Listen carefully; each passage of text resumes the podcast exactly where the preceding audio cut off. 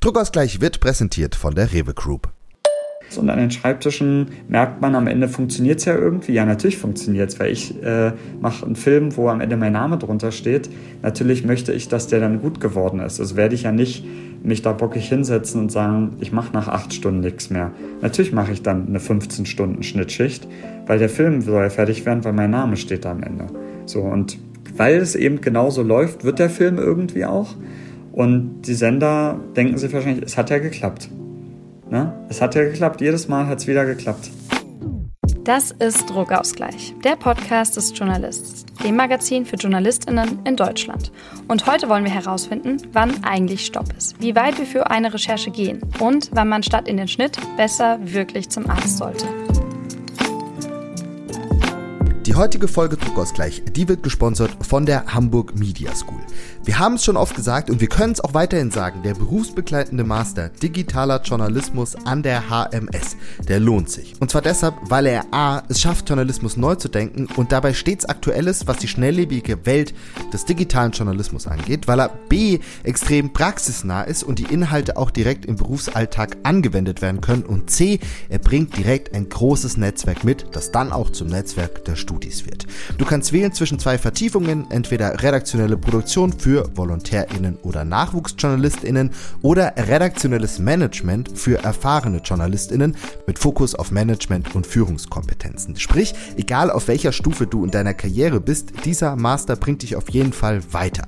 Der nächste Start ist in einem Jahr im Oktober 2024 und jetzt könnte man sagen, puh, warum soll ich mich denn jetzt schon damit beschäftigen? Das hat aber einen guten Grund. Denn wenn du dich bis zum 15. Februar 2024 bewirbst, dann sparst du direkt 2000 1000 Euro Studiengebühren als Early Bird Rabatt. Mehr Informationen zu Studieninhalten, Bewerbungsprozess und Finanzierungsmöglichkeiten findest du unter www.hamburgmediaschool.com/dj.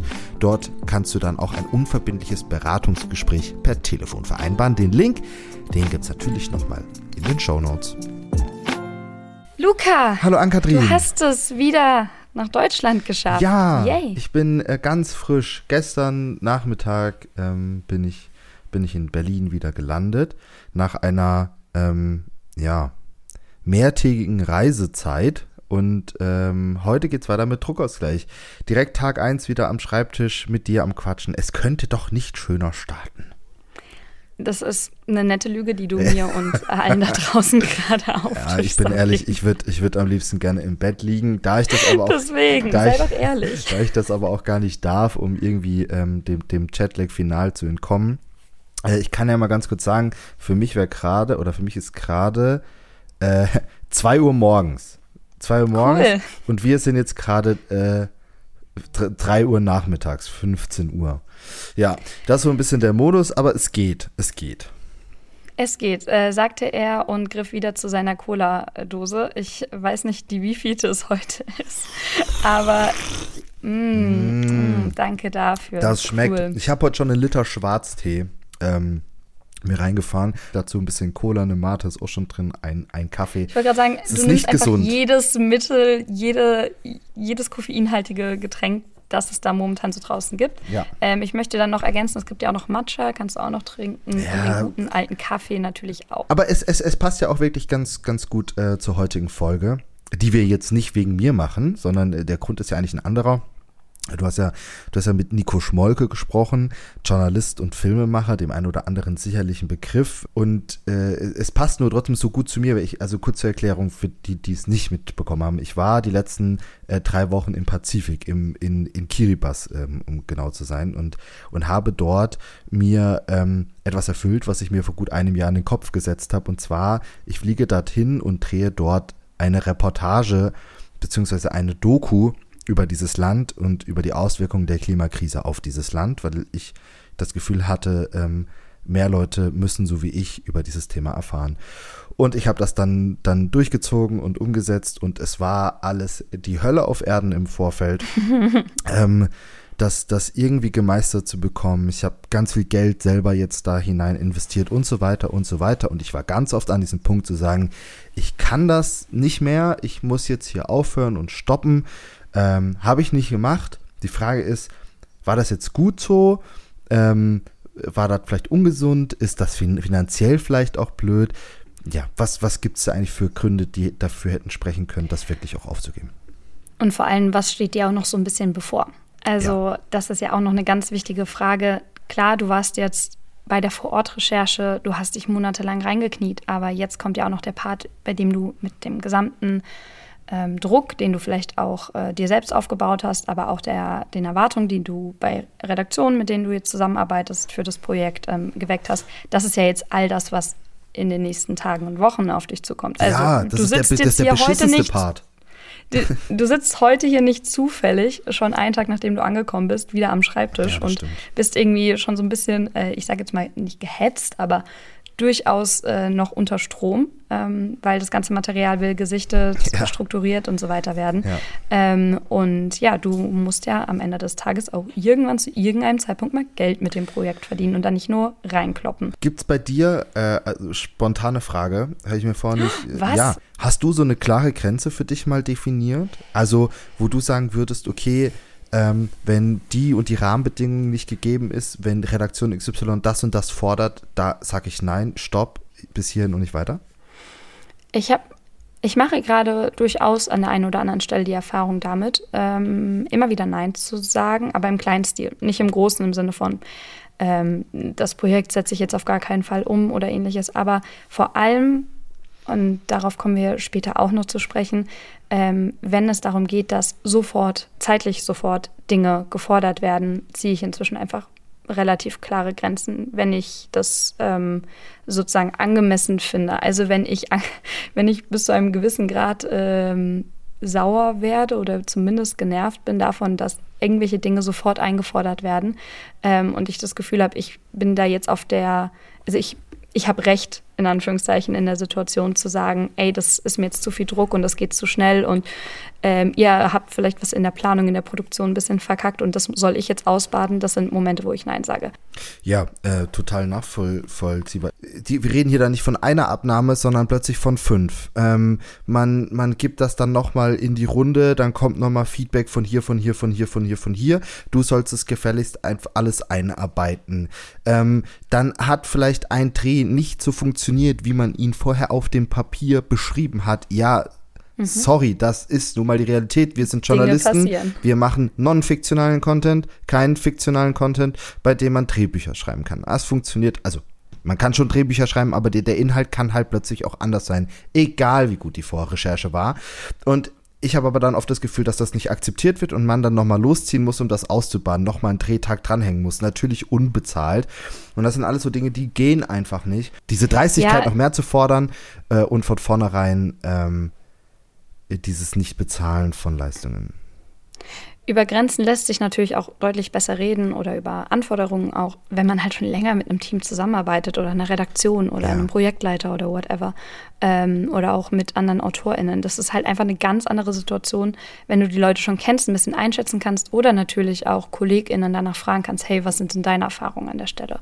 Und äh, du bist ja jetzt auch in einer sehr besonderen Phase, ähm, dass du eben jetzt frisch wieder selbstständig bist, frisch wieder Freelancer, jetzt Filmemacher ähm, und da natürlich dann auch ein anderes Standing hast. Aber das heißt aber ja nicht, gerade für Menschen, die Vollzeit in Anführungszeichen nur Filme machen, also die keine redaktionellen Posten haben oder keine Altverträge oder sonst irgendwas.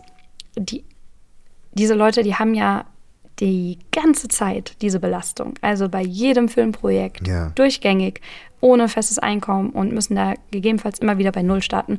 Und das ist auch so ein bisschen der Anlass für diese Folge. Nicht nur, dass ich dir eine kleine Therapiesession an die Hand geben wollte für deine Rückkehr ähm, und deswegen dieses Thema perfekt gepasst hat, sondern es geht vor allem um einen Post von Nico Schmolke, den er auf Instagram veröffentlicht hat ähm, und ich glaube, der sehr, sehr vielen Menschen aus dem Herzen spricht.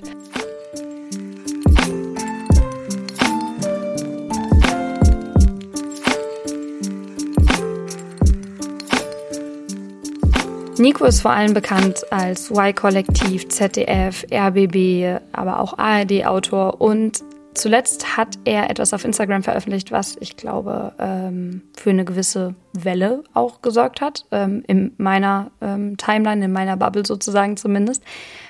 ist das eine absolute Ausnahme gewesen. Ich würde einfach mal einen kleinen Teil daraus zitieren und das, daran merkt man vielleicht auch, weshalb es so besonders ist, weshalb es so persönlich ist. Er hat Ende September geschrieben. Mein neuer Film hat mich beruflich erstmals an körperliche Grenzen gebracht. Letzte Woche musste ich den Schnitt abbrechen, weil es mir nicht gut ging und mehrere Tage pausieren. Zum Glück arbeite ich mit hervorragenden KollegInnen, die meinen Ausfall gut aufgefangen haben. Und ich habe Privatmenschen, die für mich da sind. Jetzt bin ich wieder fit und so konnte ich am letzten Tag vor der Abnahme nochmal über 16 Stunden durchziehen. Gesund ist das nicht, als freier Autor oder als Editor, aber normal. Und das war so ein bisschen der Punkt, wo du und ich beide, Luca, ähm, darauf aufmerksam geworden sind, weil ähm, es ist zum einen diese sehr deutliche Aussage, ähm, hier ist meine Grenze gewesen, hier bin ich nicht weitergekommen und gleichzeitig aber auch ähm, direkt die, der Disclaimer, das sei normal. Und deswegen wollten wir, wollte ich mit Nico reden. Das habe ich auch getan in deiner Abwesenheit, in der Hoffnung, dass da ein paar Sachen drin sind, die nicht nur systemische und strukturelle Kritik Verbesserungsvorschläge etc. sind, sondern auch für dich vielleicht so ein bisschen ein kleiner Hands-on-Guide, wie du mit der für dich äh, ja jetzt neuen Phase sozusagen umgehen kannst. Freue ich mich drauf. Ähm, ähm, ich will nicht sagen, don't be like Nico, weil Nico ist, äh, glaube ich, extrem reflektiert. Es ist mir selten so schwer gefallen, ein Gespräch zu kürzen und hier zu verpacken. Ähm, aber ähm, er hat äh, ja, er hat viel Erfahrung einfach schon in dem Bereich gemacht, von denen wir alle, glaube ich, ähm, auch lernen können, von denen er selbst auch gelernt hat. Aber ich glaube, das lasse ich am besten alles ihn erzählen. Du bist äh, eher thematisch unterwegs, weniger in den Redaktionen, News-Schichten oder ähnlichem. Ähm, und da in dieser Rolle als Autor eines ZDF-Films hast du vor kurzem eine Instagram-Story gepostet, in der du sehr ehrlich über die Umstände äh, des Schnitts gesprochen hast. Magst du vielleicht einmal erzählen, was da passiert ist, was da der Hintergrund ist? Also das war ein Projekt, es ging um einen Film, der war 55 Minuten und den haben wir in neun bis zehn Wochen produziert, was für so ein langes Format, auch für so einen wichtigen Sendeplatz, weil direkt nach der Heute-Sendung also quasi Primetime. Wir hatten dann noch über drei Millionen Zuschauer, was auch sehr, sehr viel ist für so ein Doku-Format. Das war also ganz schön viel in ziemlich wenig Zeit zu produzieren, also mit hoher Erwartung an Qualität und so. Und ich weiß zwar, dass ich auch ein bisschen was kann und sonst hätte ich ja nicht diesen Film machen dürfen und so. Und eigentlich bin ich keiner, der sich so krass viel Druck dann irgendwie immer macht.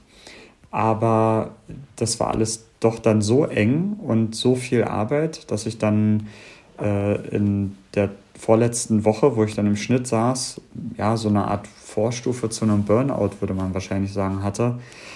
Ähm, zwei Tage lang hat sich das so aufgebaut, dass ich äh, so nach und nach so ein krasses Stechen im Oberkörper bekommen habe. Also bei jedem Atmer hat es quasi gestochen, sodass ich dachte, habe ich irgendwas mit dem Herzen oder mit der Lunge und gut, da es auch familiär mit dem Herzen so ein bisschen Vorbelastung gab, hatte ich natürlich dann auch noch so ein paar Warnsignale dann gleich. Und dann bin ich aber auch zum Glück, habe ich dann auch den Schnitt quasi abgebrochen ähm, und bin dann zum Arzt gegangen und nächsten Tag noch zu meiner Hausärztin und so. Und die haben mich einmal komplett durchgecheckt. Ähm, tatsächlich war am Ende nichts körperlich, sondern es war wahrscheinlich rein psychosomatisch. Äh, mein Körper hat mir anscheinend so ein krasses Warnsignal gegeben mit so Symptomen, wie auch die Ärzte gesagt haben, wie sie auch bei einem Herzinfarkt irgendwie sein könnten, weswegen bei denen die Alarmglocken halt auch relativ groß waren. Ähm, obwohl es nichts davon dann am Ende war. Ähm, also EKG und alles war okay. War es scheinbar einfach ein krasses Alarmsignal von meinem Körper, ähm, dass das gerade alles hier zu heftig ist. Und ich konnte dann zum Glück, ähm, ich glaube, zwei Tage komplett aussteigen. Und dann so übers Wochenende hatten wir sogar noch Nachdreh, also so quasi neun oder acht Tage vor der Veröffentlichung nochmal nachdrehen. Den hat zum Glück ein Kollege von mir übernommen. Ich bin so glücklich, dass ich am Anfang vom Projekt, da war mir auch schon klar, Alter, das ist alles zu eng, ähm, mit der Produktionsfirma das so besprochen habe, dass wir noch zwei Leute so ein bisschen Backup-mäßig ins Projekt mit reinholen. Der eine hat dann zum Glück einen Dreh übernehmen können. Ähm, das hat mir dann den Arsch gerettet oder auch uns, äh, weil es gibt ja bei so einem Projekt nicht den Plan, ach, wenn es nicht klappt, dann eine Woche später das gibt es ja nicht. Du kannst ja nicht äh, anrufen und sagen, ha, es dauert ein bisschen länger und so. Ähm, und dieser Druck, der steht halt bei jeder Produktion, glaube ich, einfach sehr groß dahinter. Es muss fertig werden, egal wie. Ja. Was war diesmal, was waren so die Faktoren, die das hier zu einem Ausnahmefall gemacht haben? War das jetzt nur die Enge des Projekts oder würdest du auch sagen, ohne dass du dazu genau werden musst, aber dass vielleicht auch private Gründe ja durchaus mal mit in unserem Job reinspielen? Also wir sind ja keine Maschinen, sondern es kann ja auch, können ja noch äußere Faktoren, ähm, äußere oder innere Faktoren da eine Rolle spielen. Äh, ich hole nur ein ganz bisschen länger aus, um das zu erklären. Ähm, ich bin in meinen Job als Journalist oder als freier Journalist reingestartet nach meinem Volontariat vor jetzt viereinhalb Jahren. Und ich hatte damals äh, die Möglichkeit, wie alle Volontäre, so eine Art Vertrag anzunehmen. Nicht festangestellt, aber der Begriff feste Freie ist ja in der Medienbranche recht geläufig. Also quasi ähm, mit einer relativ klaren Auftragslage, zwei Wochen im Monat hätte ich arbeiten können im RBB und habe das als einziger aus der Gruppe nicht gemacht. Wurde auch so ein bisschen dafür, naja, auf der einen Seite belächelt, auf der anderen Seite aber auch, ja, Nico kriegt das auch so hin, weil ich war dann so, nee, ich will Filme machen und wenn ich Filme machen will und aber gleichzeitig zwei Wochen im Monat schon irgendwo angestellt bin, quasi, ähm, das werde ich dann nicht hinkriegen. Das, schafft man nicht. Die Flexibilität, um bestimmte Drehs machen zu können. Oder dann hast du halt mal drei Schnittwochen am Stück und dann kriegst du das gar nicht getimt. Also wollte ich das so machen.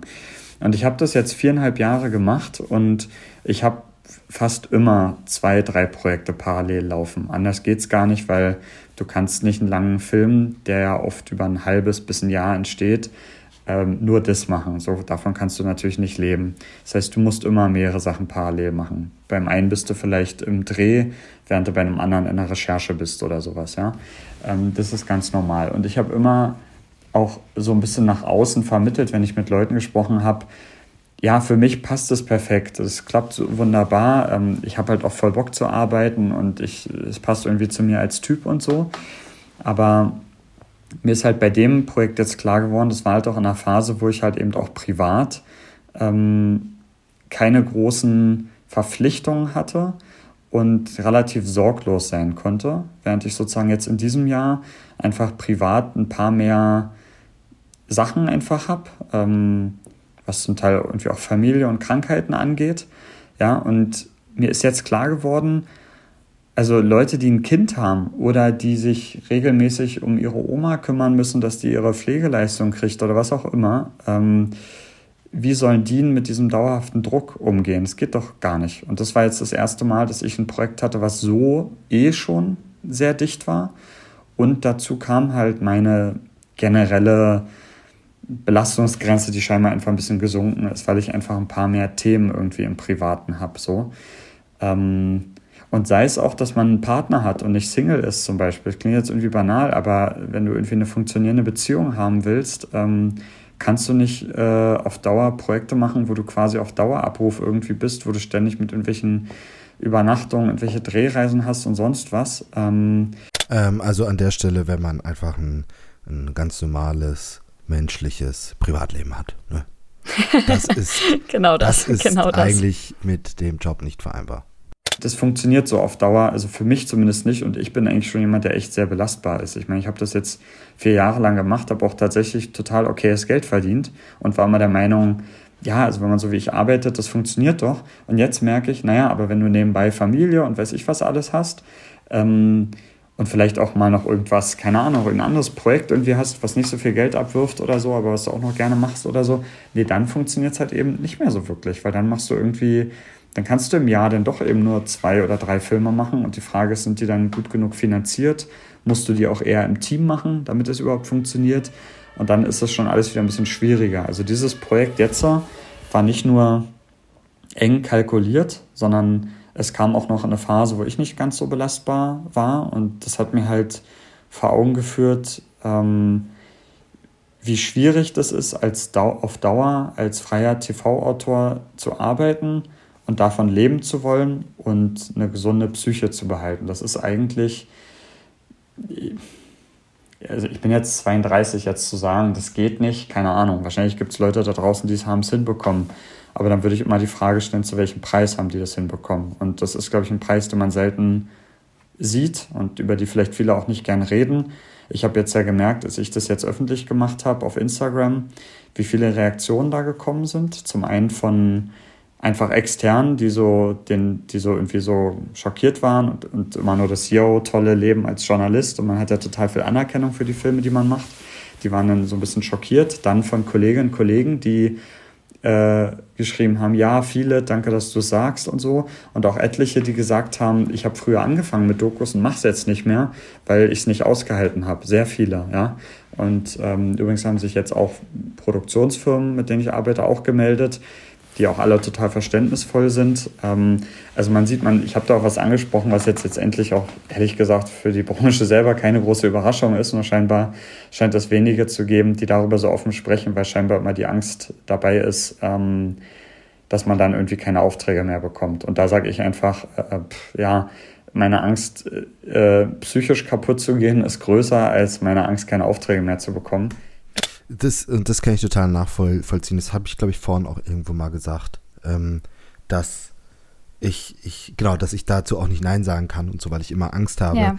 dass ich dann, dass ich dann diesen Auftrag nicht bekomme oder, oder die, die Leute nicht, mich nicht für leistungsfähig halten oder sonst was. Und ich glaube, das ist echt diese gefährliche Spirale, die für einen persönlich natürlich gefährlich ist, aber dann auch für uns alle, genauso wie wenn man sich so bei Preisdumping so sich nicht gegenstellt und damit die Preise immer weiter drückt, weil man so quasi auch immer die Arbeitsbedingungen weiter drückt, ne? Weil man eben nicht spiegelt, dass es so einfach gerade nicht funktioniert. Ähm, und dann noch wieder die andere Seite auch noch Imposter-Syndrom kommt da auch noch mit, mit rein finde ich persönlich, weil ich immer denke, ich muss in der Lage sein, das zu leisten. Das liegt nicht an den schlechten Bedingungen, sondern das liegt an meiner Unfähigkeit, an meiner hm. Unstrukturiertheit, an meinem fehlenden Wissen oder weiß ich nicht, nicht was. Ähm, und da auch einfach gerade für, für junge BerufseinsteigerInnen, ne, äh, sie selber ähm, zu erkennen durch so Geschichten wie Nico, okay, die Bedingungen sind vielleicht ganz oft scheiße, vielleicht liegt es gar nicht an mir. Und gleichzeitig ähm, du hast gerade Imposter-Syndrom benannt. Ich würde genau sogar das Gegenteil davon, ähm, nämlich die Anerkennung und das Gefühl, was auch mit Anerkennung natürlich einhergeht, da noch mit thematisieren. Wenn Nico ist jetzt schon ein Autor, der in den letzten Jahren, also wenn man sich ein bisschen in der Branche auskennt, dann ist man an seinem Namen oder an seinem Gesicht, an seinen Film nicht vorbeigekommen. Ähm, und er hat ja auch gesagt, es kommt eine gewisse Anerkennung damit, wenn du solche Filme machst. Auch für diesen Film gab es, soweit ich das beobachten konnte, wieder sehr viel positives Feedback nicht mal das reicht, in Anführungszeichen. Also nicht mal ähm, solche ähm, ja auch Öffentlichkeit, ähm, in der öffentlichen Wahrnehmung wirklich breit gestreute Filme mit einem Millionenpublikum, nicht mal die können ihn ähm, in diesem Fall davor bewahren, am Ende ähm, wirklich Herzinfarktsymptome zu entwickeln, weil der Druck einfach so groß ist. Also er sagt ja hier auch, ähm, was das für ihn bedeutet, darüber, darauf kommen wir dann am Ende vielleicht noch zu sprechen, also welche Lehren er daraus zieht. Aber schon an dieser Stelle sagt er, ähm, dass es es eigentlich nicht wert, die Anerkennung, die damit einhergeht, ähm, psychisch krank zu werden. Nicht nur belastet, sondern vielleicht am Ende psychisch krank zu werden. Und das eben äh, aus dem Mund von jemandem, der da schon in der obersten Liga meiner Meinung nach unter jungen JournalistInnen und FilmemacherInnen spielt. Ähm, war für mich ein krasser Reality-Check auf jeden Fall. Du hast es selbst jetzt schon gesagt, du arbeitest ja für viele verschiedene Produktionsfirmen und für verschiedene Formate, für verschiedene Sender. Das heißt, deine Erfahrung und auch deine Kritik, die setzt sich ja jetzt nicht nur aus dem einen Auftraggeber zusammen, irgendwie, der es halt systematisch einfach nicht hinbekommt, sondern du sprichst ja vieles an, was strukturell ist. Also ich glaube, es kommen ein paar Sachen zusammen. Zum einen, natürlich haben wir auch in unserer Branche den generellen Trend, dass junge Menschen, junge ArbeitnehmerInnen etwas mehr Wert auf ihre psychische Gesundheit legen und auch offen darüber sprechen. Ich würde behaupten, auch Älteren ging es oft vielleicht scheiße, nur haben sie vielleicht seltener darüber geredet. Was ich beobachtet, beobachte, es gibt einfach, und da habe ich schon das Gefühl, das hat sich alleine in den viereinhalb Jahren, wo ich jetzt äh, alleine nur Dokus mache, schon verändert. Es gibt eine zunehmende Bestellmentalität bei den Sendern und Redaktionen, so nenne ich das immer. Ähm, ich habe so ein bisschen das Gefühl, zum Teil sitzen die Leute in ihren festangestellten Verträgen in ihren Büros, no offense, so, ja, aber und denken sich so ein bisschen aus, wie die Welt wohl so sein wird. Und dass es ja cool wäre, auf dem und dem Programmplatz den und den Film zu haben. Und ja, das ist zwar jetzt nicht mehr viel Zeit, aber ja, das wird schon irgendwie gehen und dann werden die Produktionsfirmen durchtelefoniert oder keine Ahnung, wie das läuft. Und natürlich sagt irgendeine Produktionsfirma, dass sie das machen wird, weil ähm, die Budgets für solche Dokus schon auch nicht schlecht sind. Ich nehme mal an, dass es sicherlich für solche äh, Herzschlaggeschichten, die kurzfristig sind, vielleicht dann auch nochmal ein paar Tausender, vielleicht auch nochmal mehr dazu gibt oder so.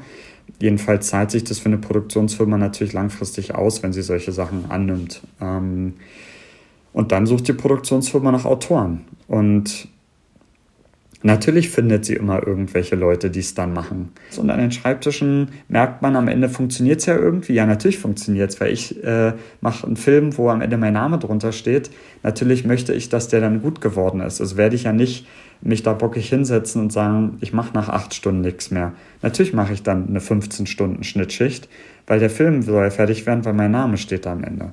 So, und weil es eben genauso läuft, wird der Film irgendwie auch. Und die Sender denken sich wahrscheinlich, es hat ja geklappt. Ne? Es hat ja geklappt, jedes Mal hat es wieder geklappt.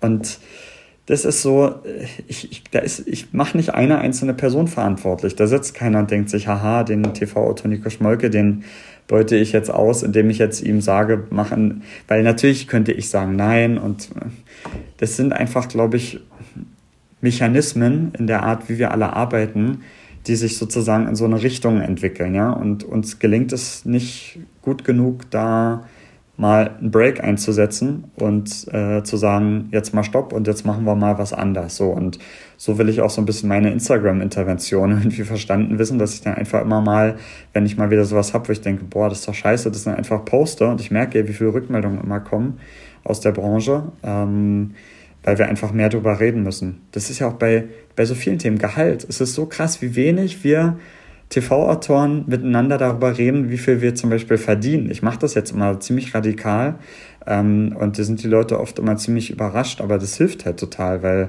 wir uns halt nicht immer gegenseitig unterbieten. Ich meine, wir haben Inflation. Woanders gibt es irgendwie 2, 5, 10 Prozent Gehaltssteigerung und wir äh, verdienen dasselbe für einen Film wie irgendwie vor ein paar Jahren. So. Das sind alles so Sachen, die nehmen wir einfach alle hin. Das, wir nehmen das einfach alles hin so. Und, ähm, und gleichzeitig sind wir die Ersten, die das woanders kritisieren. Warum ähm, sagst du dann nicht, okay, ich nehme vielleicht doch zumindest den einen oder anderen beständigeren Auftrag an? Ist es auch immer noch so ein bisschen ähm, der ähm, so das Feuer, was du für Dokumentation, für Langformate hast oder was treibt dich dann zumindest bisher äh, so weit an, dass du sagst, ich bleibe jetzt dabei bei diesem Arbeitsmodell, aber auch bei diesen Inhalten, bei dieser inhaltlichen Arbeit? Also weil ich höre das auch immer wieder von Autoren, die für Magazine arbeiten, die dann mit Redakteuren zu tun haben, die halt auch Schreibtischtäter sind, die dann halt irgendwie sich ihre Welt so ausmalen und denken, wie die so ist und dann irgendwie einen Beitrag in Auftrag geben und es dann genauso haben wollen. Ähm, und die Welt da draußen ist halt nun mal anders. So.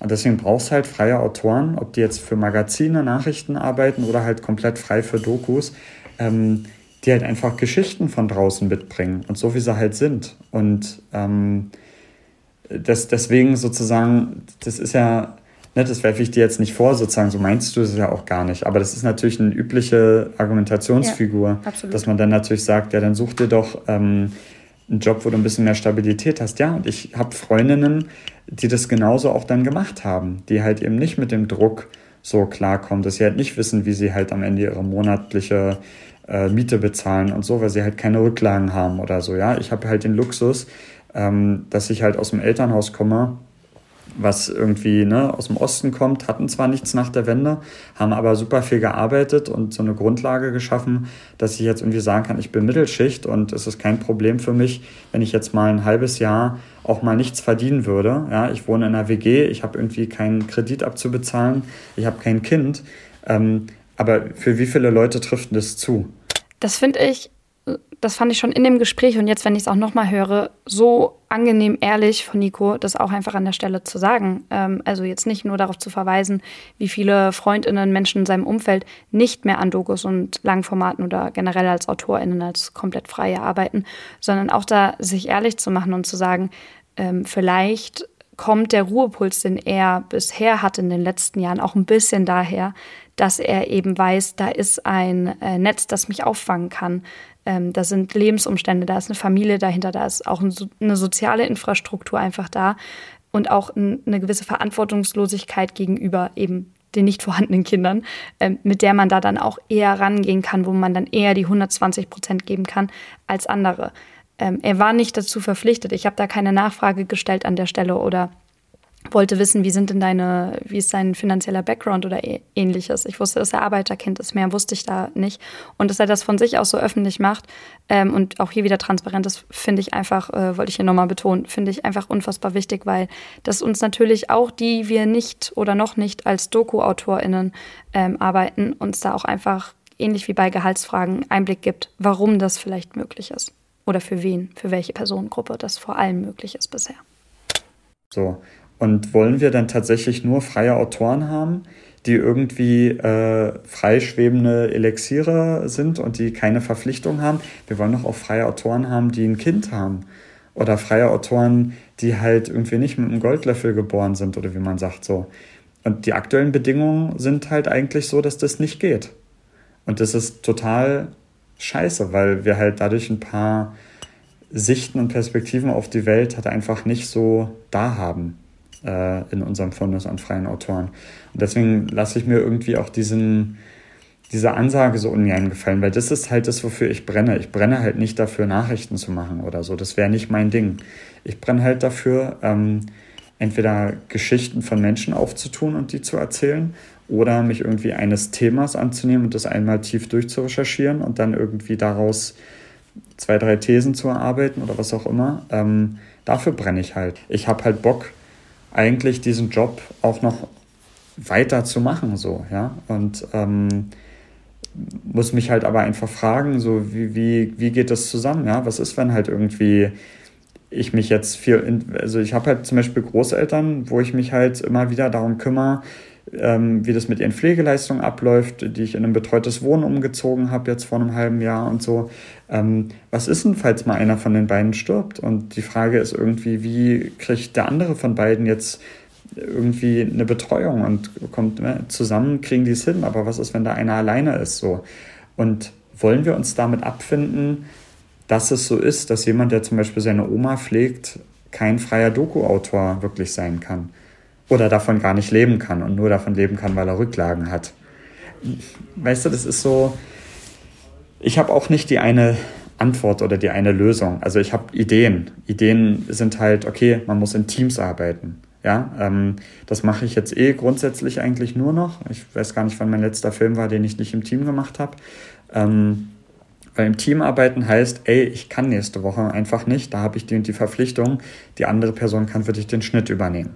Geht aber natürlich auch nur, wenn es nicht, wenn nicht beide immer parallel machen müssen, weil es so eng ist. Ne? Also lasst Leute in Teams arbeiten, lasst den einzelnen Film trotzdem Luft, damit es geht. So, wenn Leute aber in Teams arbeiten, und das ist gerade, finde ich, ein ungeheures Unding, also es, es macht halt finanziell viel mehr Sinn, alleine einen Film zu machen. Weil wenn du ihn zu zweit machst, wird einfach das Honorar durch zwei geteilt. So. Jetzt ist aber die Qualität von einem Film natürlich viel höher, wenn da zwei Leute dran sitzen, weil einfach mehr Augen, andere Perspektiven, das ist einfach viel besser. Es ist viel, viel besser. So, deswegen muss es dafür auch einfach ein paar tausend Euro mehr für geben. Weil was kriegt der Sender dafür oder die Produktionsfirma? Ja, die kriegt dafür, dass der Film relativ zuverlässig auch funktioniert, weil wenn einer ausfällt, ist der andere da. So. Und das muss auch einfach bezahlt werden. Wisst ihr, ich habe einen 45 Minuten gemacht, ähm, politische Doku, Primetime 2015.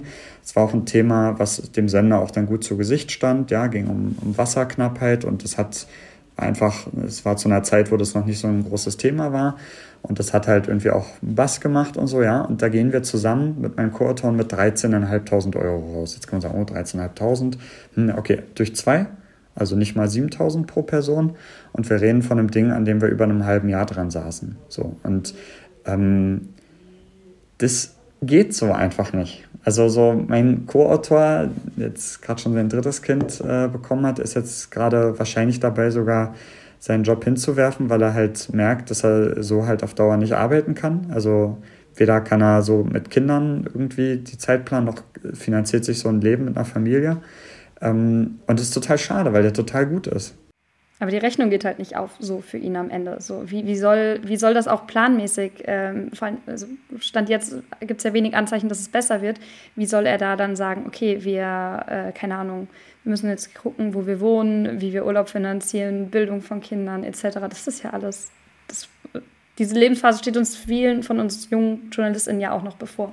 Richtig, genau. Und man geht hier so naiv ran und denkt, boah, toller Job und bla. Und dann irgendwann ist man an dem Punkt, wo man merkt, ähm, ich kann so auf Dauer gar nicht so arbeiten. Ja. Und ähm, ja, kann man immer von außen sagen, ja, dann such dir halt einen anderen Job, dann fang halt so in einer Redaktion an oder so. Ähm, ja, klar. Also man kann auch sagen, wie wichtig sind wir TV-Autoren denn überhaupt? Ich meine, wir brauchen gerade Bäcker, wir brauchen Krankenpfleger, wir brauchen Leute, die aufs Dach steigen und die Solaranlage installieren. Ja, die brauchen wir vielleicht auch dringender als jetzt jemand, der noch irgendeinen tollen ZDF-Film macht. Aber äh, nicht die TV-Sender, die brauchen eben nicht den Solardachdecker und die brauchen Ganz noch nicht genau, den ja. Bäcker dringender, sondern die brauchen gute Autoren dringender. Ja, und ich finde, das kann man auch wieder an der Stelle gar nicht genug betonen. Das Modell, das beispielsweise von Nico, von den Produktionsfilmen oder von den Sendern aktuell so viel verlangt wird, dass er gerade so viel geben kann, das funktioniert nur, weil er eben diese finanziellen Verpflichtungen vielleicht momentan nicht hat, was auch auf dich und mich zum Beispiel zutrifft. Ja. Das heißt, wenn wir sagen, wir, keine Ahnung, für die nächsten zwei bis drei Jahre setzen wir uns jetzt der Situation aus, als äh, zumindest in Teilen freie AutorInnen oder ähm, in deinem Fall jetzt sogar als Vollzeitfreier äh, komplett selbstständiger Freelancer, wie auch immer. Ja. Dass du ballerst, dass du einfach sagst, du nimmst jetzt alles an, um dein Portfolio aufzubauen, um äh, Kontakte zu knüpfen, um Netzwerk aufzubauen, ja. um dich voranzuarbeiten, um die Erfahrung zu bekommen und so weiter. Dann funktioniert das nur für eine gewisse Phase in deinem Leben, die auch ganz schnell vorbei sein kann, Absolut. weil ähm, wie gesagt, Kinder, Familie, Krankheitsfälle, ähm, ja. was auch immer im Leben passiert. Und dann ist diese Phase auch wieder vorbei. Was passiert dann von Sendern und Produktionsfirmen? Die nehmen sich dann sozusagen die nächste Generation von jungen, äh, ungebundenen Menschen, die dann wieder ballern etc.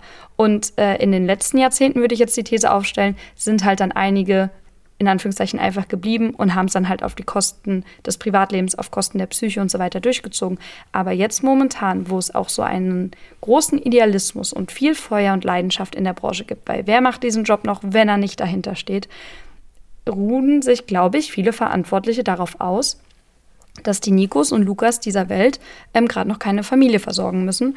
Ähm, und gerade geht es ja noch. Aber dann ist halt die Frage, was passiert mit Nikos Co-Autor, äh, der jetzt eben sein drittes Kind hat ähm, oder das dritte Kind bekommt. Äh, wie lange kann der das dann noch mitmachen? Ja. Also das finde ich so, so krass. Ähm, dass da wirklich situativ quasi äh, angesetzt wird, ohne das jetzt irgendwie super krass böse zu meinen, aber dass das momentan der Modus oder zumindest die unbewusste Strategie ist.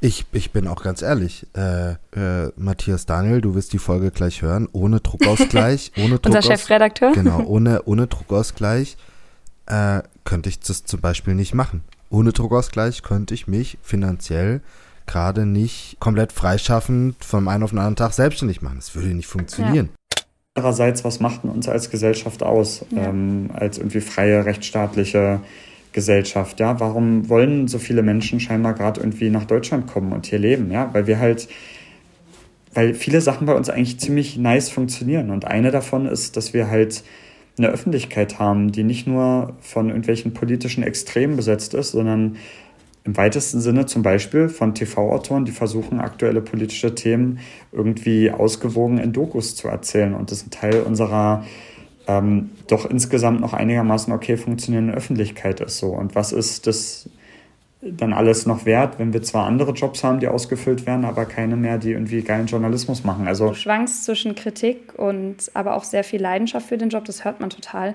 Hast du denn Hoffnung sozusagen? Also ähm, wie, wie gehst du da jetzt vielleicht auch in die nächsten Projekte ran? Hast du für dich was gelernt? Hast du neue Grenzen gezogen? Oder was ist so der, der Schlachtplan für alles, was jetzt nach diesem Film kommt? Also klar, ich habe natürlich viel Hoffnung in dem Sinne. Ich hatte jetzt erst vorgestern wieder einen Drehtag mit einem Kameramann, den ich total gern mag. Da steige ich dann morgens ins Auto und weiß zwar ja, der Tag heute wird auch wieder lang gehen, so. Also der ging dann auch wieder 10, 11 Stunden ähm, was äh, für andere wahrscheinlich sogar noch kurz ist, für andere Drehs. Ähm, aber weißt du, du, du steigst in ein Produktionsfahrzeug und hast auch wieder Bock. Du hast Protagonistin da, die sind total toll, mein Kameramann ist total toll.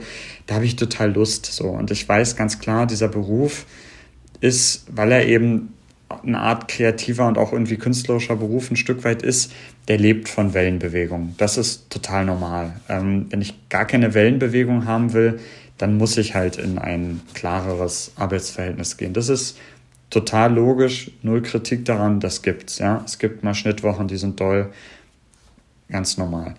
Ähm, weil dafür kann ich dann zum Beispiel, was ich jetzt gerade mache, mir sagen, im November und im Dezember werde ich keiner Erwerbsarbeit nachgehen. Da werde ich vielleicht Projekte an, anbesprechen oder mhm. sowas, ja. Da bin ich jetzt auch gerade irgendwie dabei, das neue Jahr ein bisschen zu planen. Ähm, mhm. Aber ich werde nicht schon im November und im Dezember da sitzen und recherchieren oder mit Leuten telefonieren oder gar drehen oder sowas. Ähm, das ist sozusagen zum einen jetzt eine Freiheit, die ich halt habe, die andere so dann nicht haben und die muss man auch wertschätzen.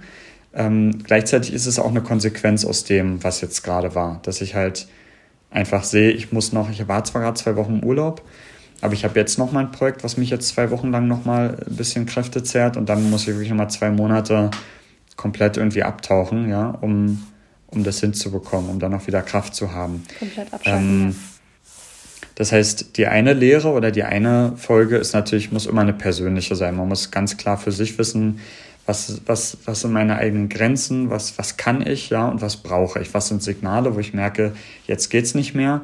Also wie erarbeite ich mir sozusagen diese Wellentäler? Ja, wie lang müssen die sein? Wie müssen die sein? Weil so die Welle oben, die wird immer wieder sein, ja, mit irgendwie krassen Dreh- oder Schnittwochen. Was für Täler arbeite ich mir, dass ich das oben durchhalte?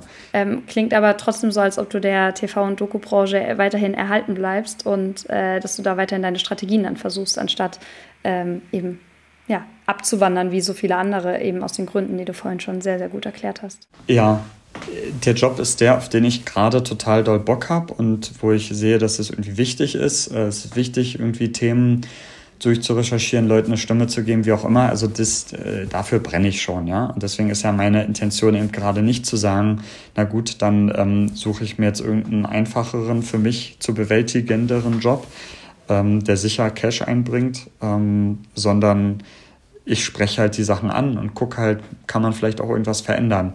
Ohne dass ich jetzt die Antworten habe. Aber zum Beispiel haben wir erst heute früh ähm, äh, von einer Produktionsfirma, mit der ich arbeite, ähm, zwei Chefs quasi geschrieben und wollen gerne mit mir quatschen und so. Und so soll es das sein. Ich bin ja keinem persönlich gegenüber böse. Ich bin eher böse gegenüber der systemischen Ignoranz, die wir haben.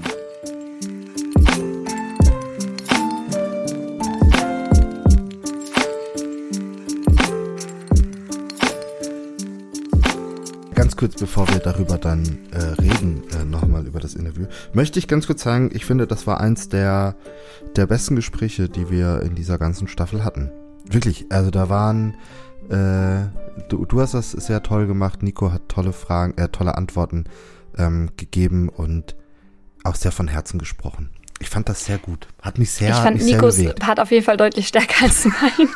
aber vielen Dank nee, für die Blume. Er, hat's, er hat es sehr einfach gemacht, weil ähm, man hat es auch, das haben wir auch am Ende nochmal gesagt, in so einem, ich sag's mal, immer in diesem, wenn das Gespräch, wenn das Interview so ausfadet, dass das äh, gibt mir immer sehr viel, diese Phase. Also egal, ob jetzt mit ProtagonistInnen bei Recherchen oder jetzt für Druckausgleich, weil in dem Moment fällt auch immer so ein bisschen die, wir haben jetzt aufgezeichnet, Anspannung von Menschen ein bisschen ab. Ähm, und es sind dann für mich wie so ähm, wie das, was wir beide hier machen, wir reflektieren dann irgendwie immer nach dem eigentlichen Gespräch immer noch so ein bisschen. Das gibt mir total viele Impulse. Ähm, und das war auch bei Nico so, dass er in dem Moment gemeint hat, ja, ähm, er weiß auch, dass seine Antworten zum Teil sehr, sehr lang waren, ähm, aber er hat in dem Moment einfach selbst reflektiert. Das ist für ihn lautes Nachdenken und dann auch manchmal in dem Moment ein Entdecken der Zusammenhänge beispielsweise von verschiedenen Problemen oder Gefühlen, die er bei dem Thema hat, wie das alles miteinander in Verbindung steht. Und das ist genau, was da passiert ist. Und ich finde, das hört man sehr, ähm, wie ähm, auch einfach bei ihm ein Prozess gestartet ist, jetzt nicht erst seit diesem Film, sondern schon, glaube ich, seit längerem. Und wirklich die sehr ernsthafte Frage, ähm, wie kann ich diesen Job gut und lange ähm, ausüben, weil er hat eine demokratische Funktion, er hat eine wichtige Funktion. Gleichzeitig hat er das Glück, dass er eine Leidenschaft hat für das, was er da gerade tut. Ja. Und die sehr ehrliche Frage gegenüber sich selbst und gegenüber der Branche, wie schaffen wir das? Wie kommen wir da zusammen? Ähm, meine persönliche Meinung ist nämlich vor allem, dass da was verloren gehen würde, wenn Nico Schmolke keine Filme mehr machen würde. Und ähm, an alle, die uns da gerade hier zuhören, ich glaube, das ist anwendbar auf viele von euch und von uns. Ähm, es würde was verloren gehen, wenn wir diese Jobs nicht mehr machen, die wir machen, aus den Gründen, aus denen wir sie machen. Und das ist äh, eine riesige Aufgabe, gerade mit dem ganzen Umschwung von TV zu digital und linear, aber bitte auch Mediathek, dass wir das einfach, dass wir da gute Wege hinbekommen, damit die Leute eben nicht verloren gehen. Ich fühle alles. Ich fühle alles daran und hätte es aber niemals so sagen können, ähm, wie, wie, wie, wie er das gemacht hat. Mm, und ich hoffe, dass das vielleicht der ein oder andere, die ein oder andere, der die das, das jetzt gehört hat, äh, vielleicht auch nochmal so ein bisschen zum Nachdenken anregt. Ich habe auch wieder keine Lösung. Ne? Ich weiß, weiß auch nicht, wo wir jetzt hier nochmal die großen Gelder her. Wer Druckausgleich für Lösungen hört, der, der wird auf jeden Fall immer an dieser Stelle jeder Folge enttäuscht. Wir, wir, wir, wissen eigentlich nur davon da, dass du da draußen jetzt weißt, okay, sogar Leuten wie Nico geht es so. Also ich finde, man hat schon trotzdem noch ein paar Impulse mitgenommen. Also arbeiten im Team, Netzwerke aufbauen, ja. aber auch AutorInnen-Teams. Ja. Ähm, das ist einfach ein unfassbar wichtiger Faktor. Aber das muss ja auch wieder bezahlt werden. Also, also weißt du, da, darin scheitert es ja dann auch wieder. Aber schau mal, Luca, du bist, hast jetzt ein Solo-Projekt gemacht. Jetzt hast du diese Folge gehört, du möchtest noch mehr Filme machen in, in, den nächsten Monaten, Jahren, wie auch immer. Dann kannst du doch jetzt in das nächste Gespräch mit der nächsten neuen Produktionsfirma, gerade wo du jetzt am Anfang stehst, ja, ähm, das mit auf deine quasi To-Do-Liste schreiben. Also mit denen möchte ich darüber reden, wie die dann reagieren, wie hart die Verhandlungen darum werden andere Geschichte, kann ich nicht einschätzen. Aber du weißt jetzt zumindest, dass das, ähm, zumindest wenn man dem Ratschlag von Nico folgt und den Erfahrungen von ihm, dass das mit auf der Liste stehen sollte. Absolut. Und trotzdem weiß ich jetzt schon, bei den Leuten, wo ich mich jetzt melden kann wegen Dokus, wenn ich sagen würde, ich möchte zu, zu, zu zweit machen, werden die einfach nur sagen, ja gut, ihr könnt euch maximal das Gehalt teilen, das war's. Es gibt keinen Verhandlungsspielraum. Es gibt keinen Verhandlungsspielraum. Dann sind wir jetzt aber wieder bei der, ähm, wie heißt es, Grassroot-Bewegung. Also äh, dann, dann, klar, wenn du das jetzt alleine machst, dann bringt es vielleicht nichts. Wenn ich das beim nächsten Projekt aber auch mache, ähm, bei, sogar vielleicht bei derselben Produktionsfirma etc., das heißt nicht, dass das ein Quick-Fix ist. Ja. Aber es heißt, dass wir das dass wir damit nicht aufhören dürfen. Weil wie soll sich sonst etwas verändern, wenn eben nicht durch so kleine Druckpunkte, sodass dann am Ende eben ähm, wie Nico es auch gesagt hat, sich dann einfach Leute darüber ehrlich austauschen, vernetzen und so weiter und dann am Ende auch die Produktionsfirma vielleicht auf äh, so einen Missstand aufmerksam wird. Und dann etwas, das hat es jetzt äh, leider nicht äh, hier in dem Podcast geschafft, aber ähm, was natürlich nochmal für gerade freie Freie eine unfassbar wichtige Frage ist, ist, welche Ressourcen gibt es innerhalb von einem Medienhaus, innerhalb von einem Sender, innerhalb von einer Redaktion, welche äh, psychologischen Unterstützungsangebote gibt es, ähm, was sind Ressourcen, auf die ich zugreifen darf, auf welche darf ich nicht zugreifen, ähm, wo habe ich das Gefühl, das brauche ich von der Produktionsfirma. Da gibt es ja immer sehr viel, worüber man einfach nichts weiß, wo was einfach nicht thematisiert wird.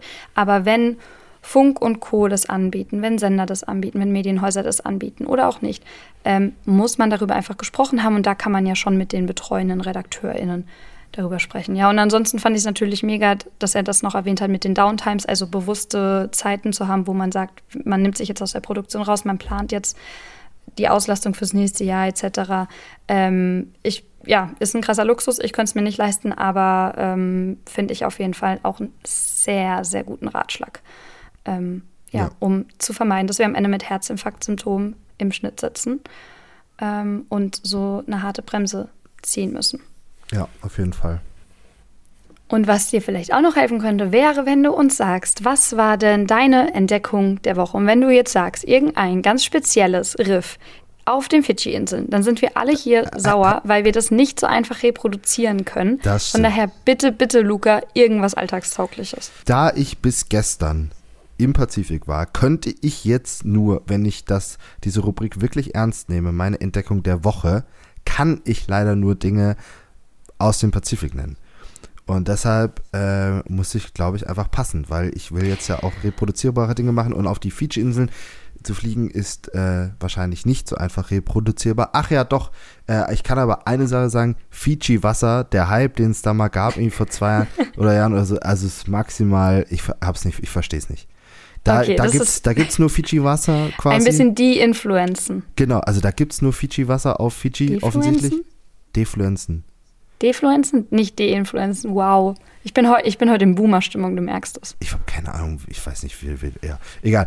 Ähm, das gibt's da nur. Äh, hier hat, glaube ich, mal die Flasche. Ich weiß gar nicht, kann man, ist, gibt's, gibt's das noch? Aber es haben so, so Rapper Ja, yeah, bestimmt. Ne? An irgendeiner Tankstelle schlummert das auf jeden Fall noch. Ja, ähm, äh, kann man da nur kaufen, ist auch, ist auch nicht teuer und so und ist einfach Wasser.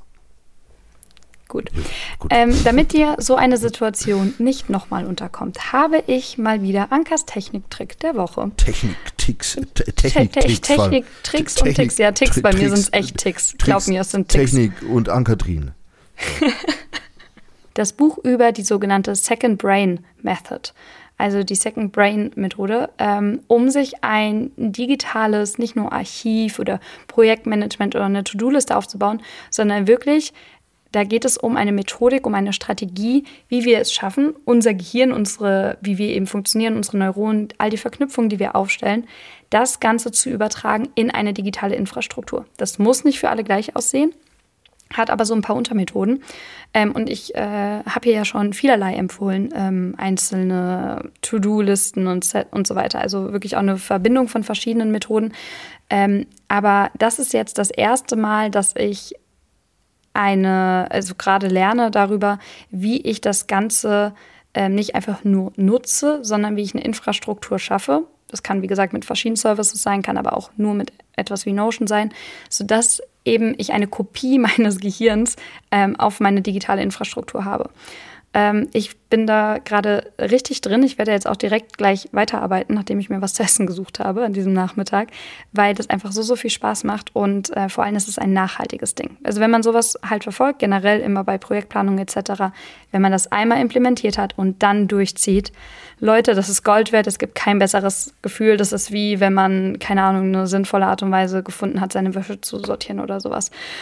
Und damit verabschiedet sich mit diesem unfassbar schrägen Vergleich jetzt auch Boomer an Katrin. Das war wirklich, war wirklich ein ganz, Das war so weird. Ganz oh mein komischer Gott. Vergleich. Warum denn Ich habe heute schon wieder eine. Ich hab, Keine also, Ahnung. Ja, ich habe auch gerade auf meinen Wäscheständer Marie, geguckt. Marie Kondo? Also, Second Brain Method äh, auf jeden Fall äh, sehr äh, sinnvoll, sich da mal einzulesen, meiner Meinung nach. Und wenn ihr noch weitere Tipps habt, wenn ihr Tricks habt, wenn ihr aber auch einfach nur ein bisschen Feedback für uns für diese Folge habt, dann schreibt uns doch gerne. Druckausgleich.journalist.de. Und nachdem es nach der letzten Folge ähm, auch so ein bisschen, ähm, ich sage jetzt mal, Backlash aus bestimmten politischen, äh, politisch interessierten Gruppierungen gab, freuen wir uns umso mehr, wenn ihr eine positive Bewertung da lasst, ähm, um auch Spotify, äh, Apple Podcasts und Co. zu zeigen, dass ihr diesen Podcast wirklich gerne mögt, um uns ein Signal zu geben, dass wir bitte auf jeden Fall weitermachen sollen. Ähm, es ist nämlich schon die neunte Folge der dritten Staffel und ähm, somit die vorletzte Folge in dieser Staffel. Von daher freuen wir uns, wenn ihr euch da nochmal aufrafft und den ganzen Podcast auch noch ein bisschen weiter verbreitet. Das wäre toll. Und äh, das Staffelfinale Folge 10, äh, das wird wieder etwas Besonderes werden. Ähm, mehr sage ich jetzt einfach nur nicht. Ähm, ja, bitte, du, du, Spannungsbögen sind heute nicht deins, bitte nee, sag's nicht. Aber es wird, es wird was Besonderes mit zwei besonderen Gästen auch. Auch das kann ich, glaube ich, schon mal sagen. Zwei Gäste, die ihr sicherlich kennt. Ja, ich, ich glaube, das kann man sagen. Luca, du und ich, wir sprechen uns dann, wenn du dann deinen Jetlag ein bisschen ausgeschlafen hast, ja. wenn wir ähm, ein bisschen ausgeruhter nochmal reflektiert haben, du vor ja. allem. Und äh, genau. Ansonsten wünsche ich dir noch ein gutes Ankommen. Danke, danke. Und ich kriege wieder unter meiner heutigen Aufnahmestation hervor, Dein die Tisch. mein hochgefahrener Schreibtisch ist, über den ich eine Tagesdecke drüber gehängt habe. Ja. Folgt uns auf Instagram, um solche exklusiven Insights zu bekommen. Luca, ich wünsche dir noch einen wunderbaren Tag. Danke dir, das wünsche ich dir auch. Wir sprechen uns. Ciao. Ciao, ciao.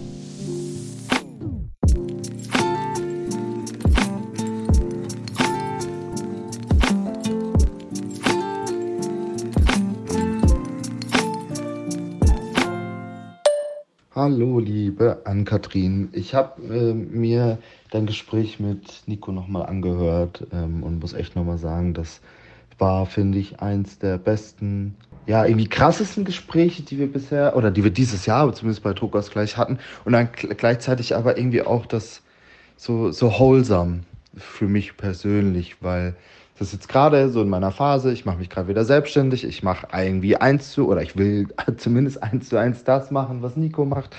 Und da hat mich das schon irgendwie auf der einen Seite natürlich runtergezogen, nochmal so klipp und klar von jemandem wie Nico zu hören, wie das Business da irgendwie ganz oft ist, wie die Bedingungen ganz oft sind, wie die Umstände ganz oft sind, wie die Bezahlung ganz oft ist, versus die Zeit, die man irgendwie auch reinsteckt.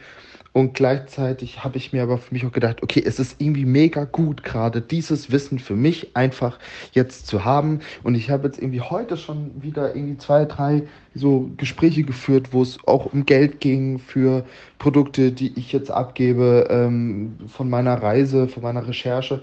Ähm, und, und hab, bin da irgendwie viel, mit viel breiterer Brust jetzt irgendwie aufgedreht und gesagt, so Leute, Thema Kohle, äh, Thema Zeitaufwand, lass quatschen jetzt, los. Ja, das hat es bei mir ausgelöst. Ist irgendwie gut. Irgendwie gut. So beschissen die Situation auch einfach ist. Luca, das ist richtig, richtig schön zu hören. Und ich glaube auch tatsächlich, oder ich hoffe es zumindest, dass diese Folge und das, was Nico da vermitteln konnte, was du jetzt aber auch schon direkt angewendet hast, dass das nicht nur für all jene relevant ist, die selbst Filme machen, egal wie lang jetzt oder wie kurz, die nicht nur als TV-AutorInnen arbeiten, sondern generell ganz, ganz viele Menschen, die da draußen, egal ob auch in Festanstellung oder als Freie, einfach ihren eigenen Wert auch so ein bisschen verhandeln und manchmal auch vor anderen nicht rechtfertigen, aber nochmal deutlich machen müssen. Ich glaube, deswegen ist es ein ganz wichtiger Punkt. Und ich habe gerade kurz bevor ich auf deine Sprachnachricht die antworte, auch mal in Nikos Story geguckt und es gibt tatsächlich auch noch eine aktuelle Entwicklung. Ähm, bei einem anderen Projekt hat er jetzt tatsächlich einen ähm, zusätzlichen Schnitttag bekommen, anstatt eine Nachtschicht machen zu müssen. Das fand ich irgendwie auch nochmal so ein Full Circle Moment.